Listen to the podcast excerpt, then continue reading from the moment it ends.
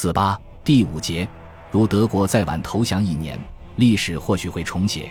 日两个船队合为一个，商船的数目增加了，无形中使游艇容易选择目标。不过护卫兵力也相应增加了。这一夜，游艇对船队前后展开了三次攻击。不过大规模的战斗却是在船队的背后进行的，发生在游艇和护卫兵力之间。晚上八点，一艘驱逐舰被鱼雷击中后沉没。晚十点三十分，皮利安萨斯号也宣告沉没。日，大洋上飘起了浓雾，游艇悄悄露出水面，进入船队的前方，准备展开再一次攻击。在水上航行时，浓雾偶尔会消散，这时。航空警戒机就会盯上来。不过，由于游艇使用了较为完善的时空装备，飞机便无法进行准确的射击。夜幕低垂之后，游艇再度展开攻击。由于护卫舰十分活跃，游艇无法接近船队，而 U 二二九号却被击沉。驱逐舰伊杰因也被鱼雷击中，成了陪葬品。这之后，游艇大肆活跃起来。九月二十三日的午夜两点二十分，游艇突破驱逐舰的警戒线，逼近船队。四个小时之后，一举击沉了四只商船。不久，浓雾再度袭来，英方加强了航空警戒，邓尼茨也就只好鸣金收兵。游艇的艇长们声称，以声控鱼雷共击沉了十二只驱逐舰，并击沉另九只船队里的船舶。后来经过调查。使知道是他们报大了战果，其实这也难怪，因为发射声控鱼雷之后，游艇必须很快潜航，否则鱼雷一旦被射出了发射管之后，将会受到附近本艇迪塞尔引擎的引诱而朝潜艇奔来。是故，艇长们无法辨认鱼雷是否命中，只能够在水下听到鱼雷的爆炸声而已。同时，这种鱼雷的爆炸声。很难与深水炸弹爆炸声音区分开来，因此偶尔会把它误当成命中的战果加以报告。十九只游艇的实际战果是：击沉三艘护卫舰、六只商船，击伤另一只护卫舰。由于战果的汇报有些差错，无形中就把击沉的数目弄大了。邓尼茨顿感精神振奋，完全的信赖声控鱼雷。因而就令剩余的游艇再度返回警戒位置，以等另外的舰队。这一次他却盘算错了，两个船队像是故意避开游艇的警戒线一般，改变了航路。而第三个船队却有强大的航空护卫，在游艇还未发现船队之前，飞机前后击沉了 U 二七九号和 U 三八九号。十月八日，第四个船队的三四三船队通过。这是一支由三十九艘船组成的船队，附有九支护卫舰，十八只游艇展开了攻击。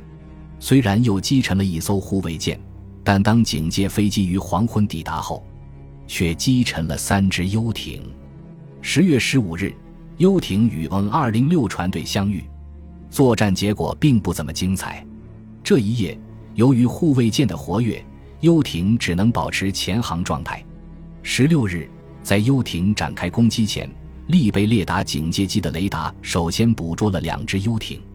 十月十七日一夜，又有两只游艇被击沉。邓尼茨司令坚持要作战到底，于是游艇和护送船队之间的冲突越来越激烈了。这场战斗中，高速驱逐舰的英海军上校威卡发挥了他独创的才能，巧妙地指导着对潜艇的攻击。他使用两舰共同行动的战术，让纵列第二支舰利用潜水探知仪去捕捉游艇，而后把第一支护卫舰引导到目标的垂直上方。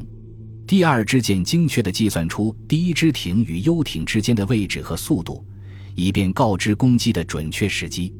这种战术能够避免单舰作战时潜水探知仪的空白，从而使深水炸弹的攻击变得相当的准确。而当驱逐舰单独作战时，一般是利用发射装置一次将深水炸弹投放到海中。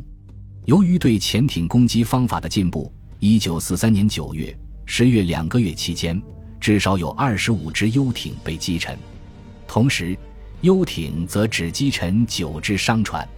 十月未，狼群作战终于告一段落。邓尼茨认为集团作战付出的代价太大，因而决定改为分散成少数单位的作战。然而，在航空攻击之下，这种方式也不见得安全。游艇三三两两的结为一群，被分遣到纽芬兰以东和格陵兰以南的海面上。然而，只要游艇的潜望镜露出水面，飞机就会照射出探照灯。而当飞机撤走时，水面舰总会很快抵达，使游艇成员听到潜水探知器的 PIN 声。新游艇陆续被送到大西洋。十一月份，他们共击沉了六只商船。十二月份则击沉了七只，这两个月里，游艇则损失了十六只。对比三月份战绩，真有天壤之别。在三月份，单在北大西洋就击沉了八十只，而游艇只损失六只。如此看来，我们就不难明白战局的方向已经改变了。在亚速群岛附近以南航路上，美国卡德号航空母舰击沉了游艇的补给舰“乳牛 U 四二二号”。给邓尼茨以很大的打击。十月二十八日，另外一支航空母舰“希洛克岛号”又击沉了另一条“乳牛 ”U 二二零号，于是“乳牛”只剩下 U 四八八号了。如今，只有依靠它给广大战区里的游艇补给了。邓尼茨考虑到“乳牛”的安全，于是把它从危险的海面召回，配备到比较安全的非洲沿岸外海上。新的攻击重点已经转到连接直布罗陀与利伯维尔的南北向航路上，而在北部海域，到1943年夏季，盟军已建立了水上与航空的两大反潜措施。到八月，经过整整两年的交涉之后，葡萄牙政府终于答应英国在亚速群岛的两个岛屿上建设航空基地的要求。英国于八月八日住进了这两个岛屿。十九日就发出了首批对前景接机，自此以后，北纬三十度以北的大西洋上空布满了盟军的航空警戒。邓尼茨再次派出八支新型战舰到战线，并且获得了空军飞机担任侦察的方便。十月二十七日，堪德尔基报告说，由六十只船舶组成的一支船队正向北航行，于是，对抗的两个阵营的兵力就混战到一起了。三十一日黎明，南线游艇队发现了同盟国船队。一开始，U 三零六号就遭到了驱逐舰和高速护卫舰的攻击，以致沉没了。游艇部队只击沉了一只商船，但也赔上了一只游艇。根据盟军航空警戒的密度来判断，潜艇部队司令部认为一定有飞机从亚速群岛的新基地上飞出参战，于是下令游艇立即停止攻击。十一月七日，堪德尔基又发现了北航中的一支船队，游艇保持接触之后，又击沉了一只商船，还给另一只以致命的损害。十六日，侦察机又发现了一支由六十六只船组成的船队，邓尼茨立即使二十六只潜艇待机。十八日上午十一点，双方进入了激战状态，驱逐艇 X 号当即大破 U 三三三号。使其带伤回到了基地，游艇转为反击，用声控鱼雷击中了高速驱逐舰“强地克利亚号”的舰尾，使它落后于战列。每天白天，英军使用护卫舰“哈德逊机 B 十七”、“卡达利娜”飞艇来监视船队附近的海面；一到夜间，即由装备探照灯的威灵顿机照射前往进入出海面的游艇。U 二幺幺号就是这样遭到攻击沉没的。到十九日，更有九支舰艇前来增援，这样护卫舰就有十六支，他们构成了双重的警戒线，以保证船队的安全。这一夜，邓尼茨下达了决一死战的攻击命令。想不到 U 五三六号一开始就遭到了护卫舰的暗算，在一连串深水炸弹攻击之后，被迫浮出海面，在接受集中炮火的攻击，终于沉没。二十日。演变为空战，两架德国警戒机被击落，U 六幺八号也击落了一架山达兰飞艇。这一夜，漫长的战斗仍在继续。